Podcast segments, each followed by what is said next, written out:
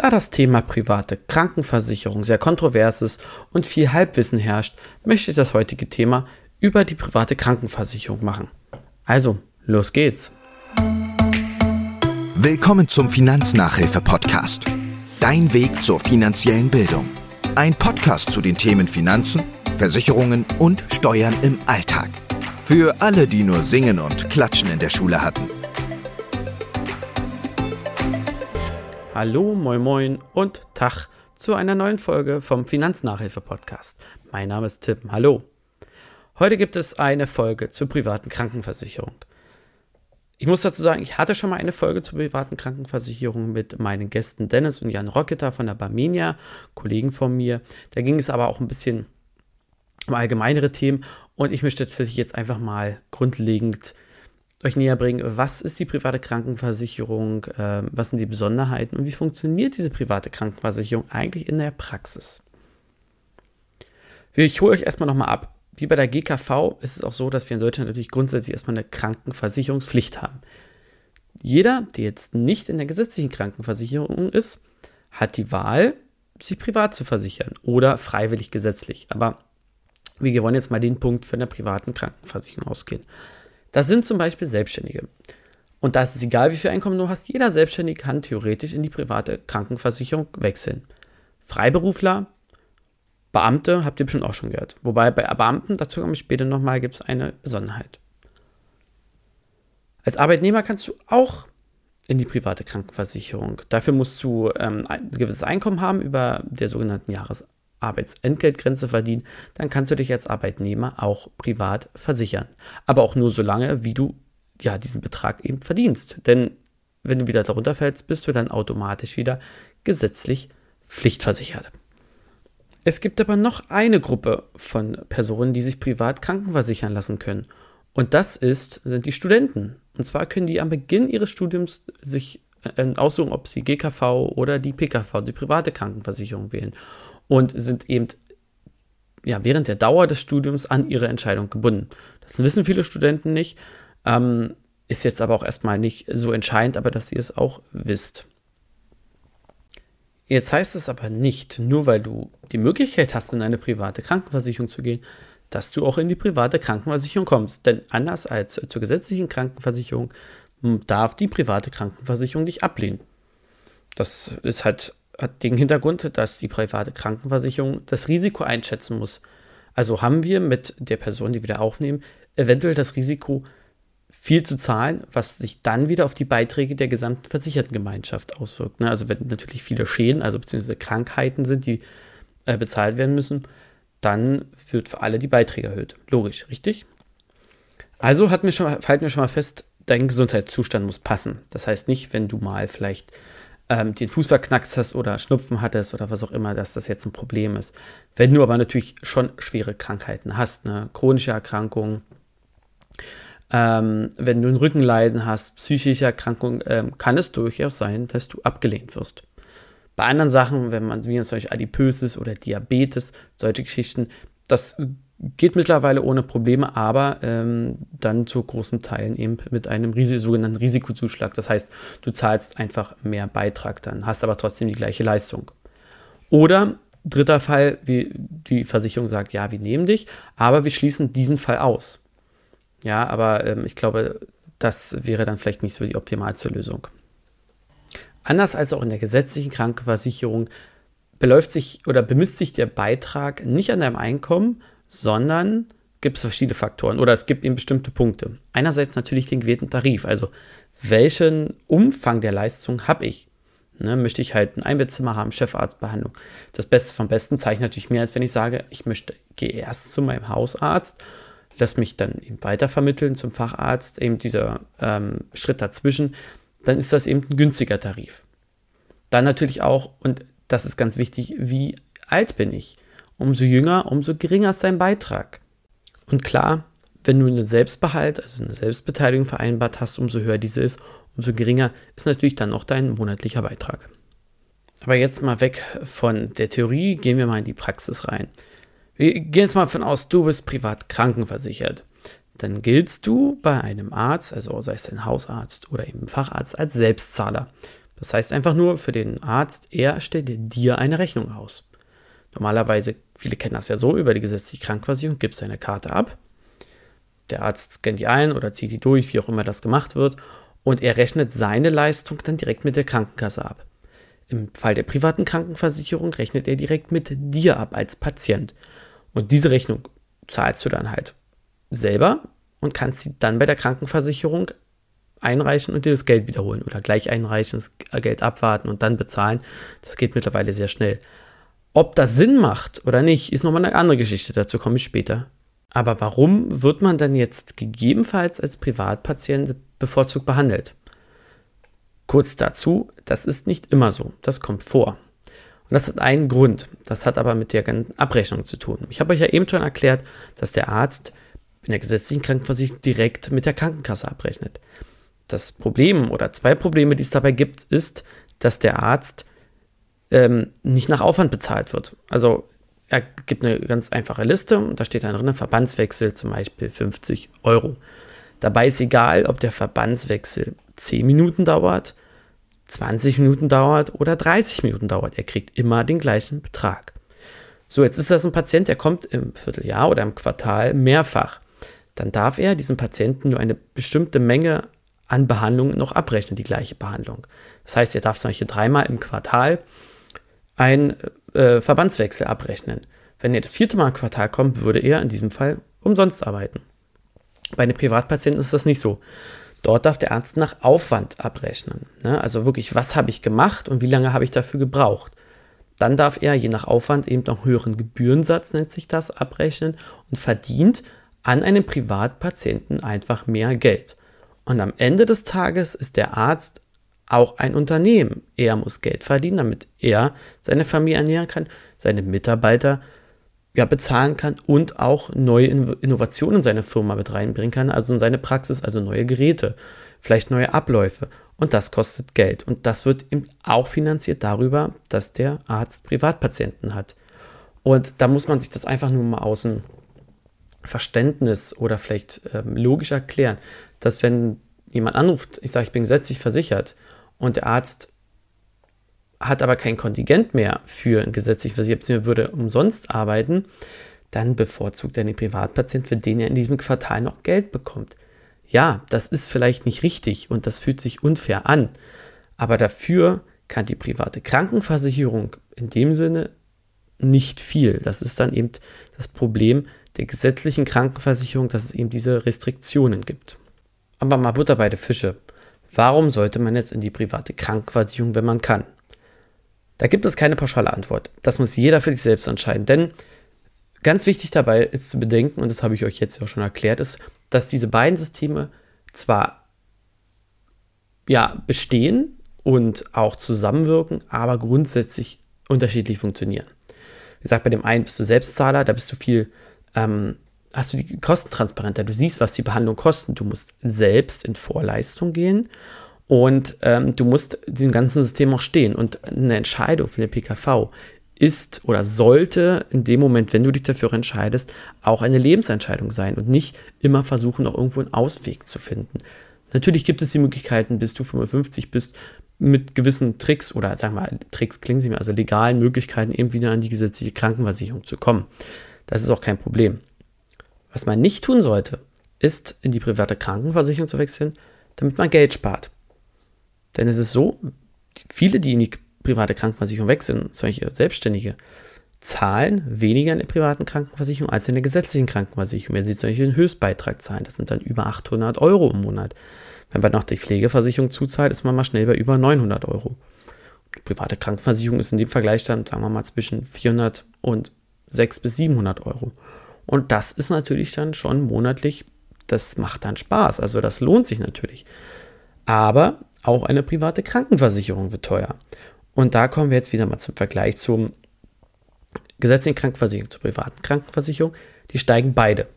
Und im Schnitt steigt die private Krankenversicherung sogar weniger. Das Problem kommt hinten raus. In der Rente. Denn die gesetzliche Krankenversicherung ja, wird ja nach dem Einkommen bemessen meistens ist es so, dass du als Rentner ein geringeres Einkommen hast. Es kann aber auch sein, dass du als Rentner dann Kapitalerträge hast, Mieterträge Und dann kann es sogar sein, dass du in der gesetzlichen Krankenversicherung den Höchstbeitrag zahlst. Also ne, auch da immer vorsichtig mit der Aussage. Bei der privaten Krankenversicherung gibt es da einen kleinen Puffer. Das nennt sich die sogenannte Altersrückstellung.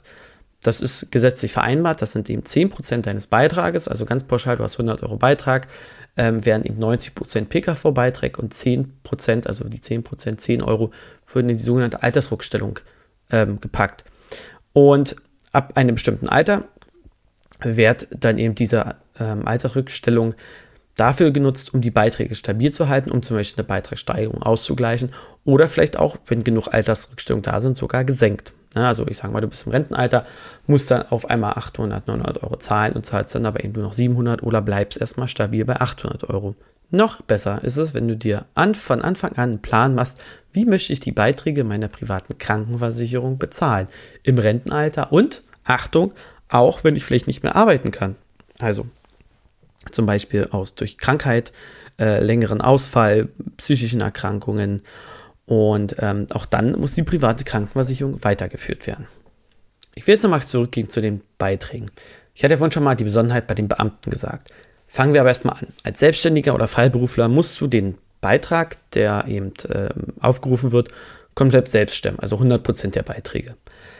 Als Arbeitnehmer hast du den Vorteil, dass du genau wie in der gesetzlichen Krankenversicherung die Hälfte deiner Beiträge zur privaten Krankenversicherung übernommen werden. Ja? Bis zu einem gewissen Betrag natürlich, ne? also nicht höher, als es auch in der gesetzlichen Krankenversicherung der Fall wäre. Aber äh, das ist natürlich dann schon günstiger. Ne? Aber Achtung, auch hier wieder, Thema hatten wir gerade, ab der Rente fällt dieser äh, Zuschuss ne, vom, vom Arbeitgeber weg. Als Beamter ist das nochmal ein bisschen anders. Ein Beamter kriegt von seinem Dienstherr sogenannte Beihilfe.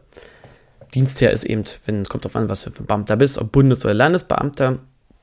Und diese Beihilfe sind, ist eben ein, ein Äquivalent, also man kann es ein bisschen vergleichen mit der gesetzlichen Krankenversicherung.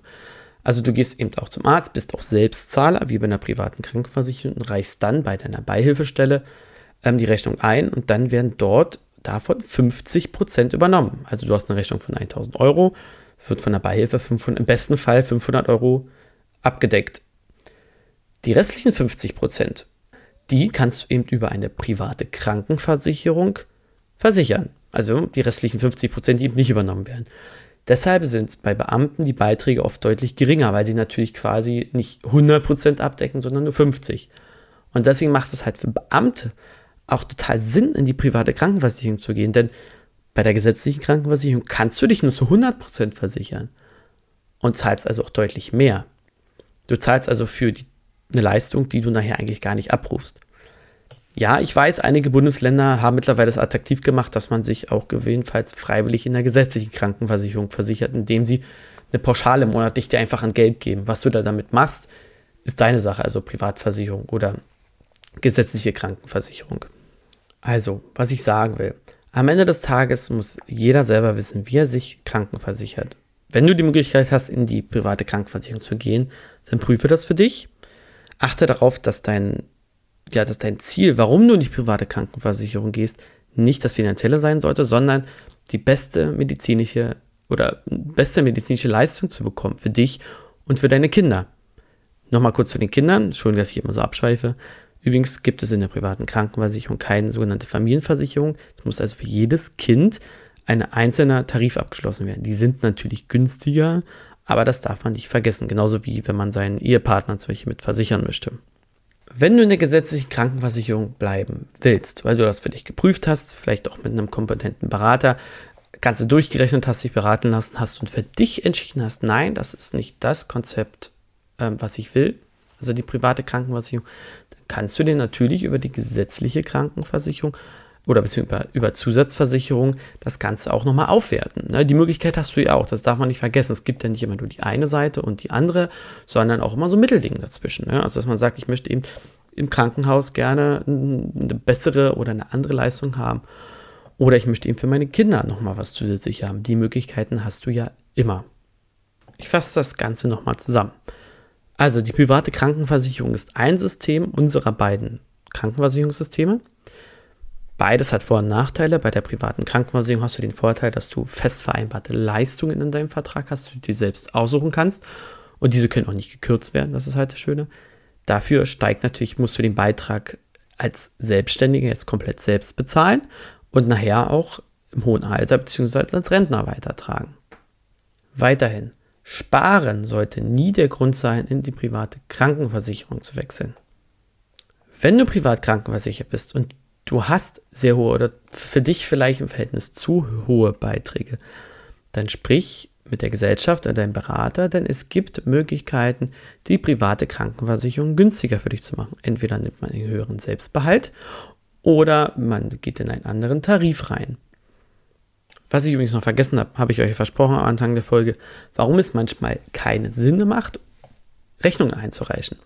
Als Privatkrankenversicherter bekommst du Beiträge zurück. Das heißt, wenn du zum Beispiel ein Jahr lang oder zwei Jahre lang keine Rechnungen eingereicht hast, also das heißt nicht, dass du nicht beim Arzt warst, ne, sondern dass du keine Rechnungen eingereicht hast und auch kein Geld bekommen hast, bekommst du dann Beiträge zurück. Ja, anfangs vielleicht ein Monatsbeitrag und immer so weiter bis zu fünf, sechs Monatsbeiträgen in einem Jahr. Das ist dann auch mal eben ein vierstelliger Betrag, den du dann Mitte des Jahres wieder zurückerhältst.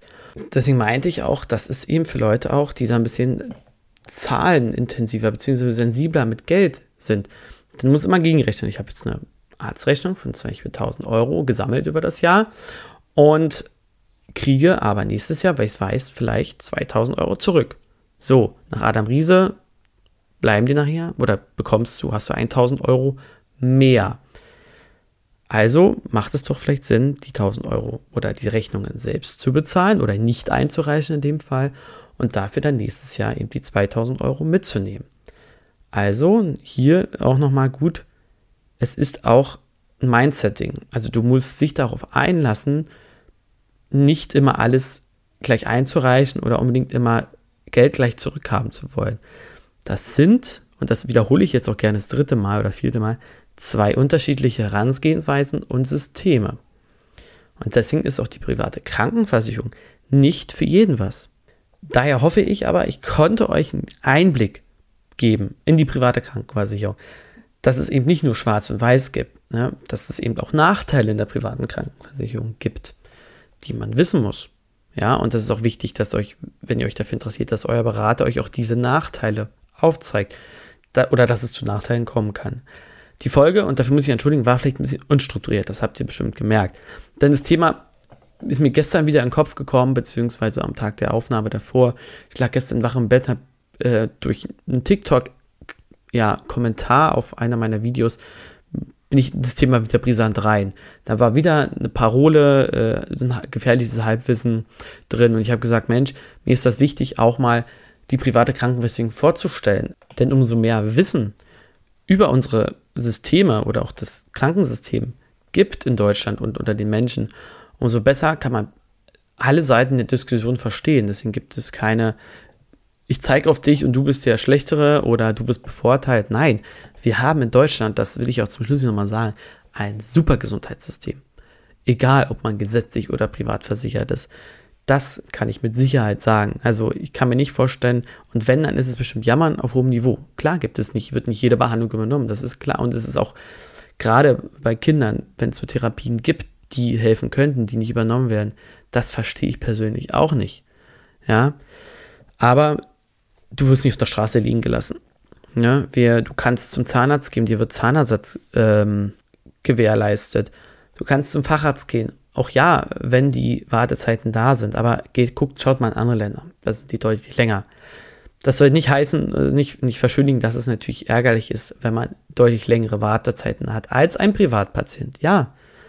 Aber ich habe euch das vorher erklärt, warum es so ist. Bevor ich mich jetzt hier aber Kopf und Kragen rede, hoffe ich natürlich, dass ihr alles verstanden habt. Ich würde mich riesig über eine Rezension freuen auf iTunes. Besucht mich gerne auf meinem Instagram-Kanal. Und ähm, ich würde mich natürlich auch über eine Bewertung freuen von euch. Wenn ihr Fragen habt, schreibt die mir auch gerne direkt. Wenn ihr noch mehr wissen wollt zu dem Thema, auch das gerne. Also, ich wünsche euch alles Gute und bis zur nächsten Folge. Ciao, ciao. Das war der Finanznachhilfe-Podcast. Ich hoffe, du hast wieder was gelernt und bist für den Alltag gewappnet. Bleib gesund und bis zur nächsten Folge.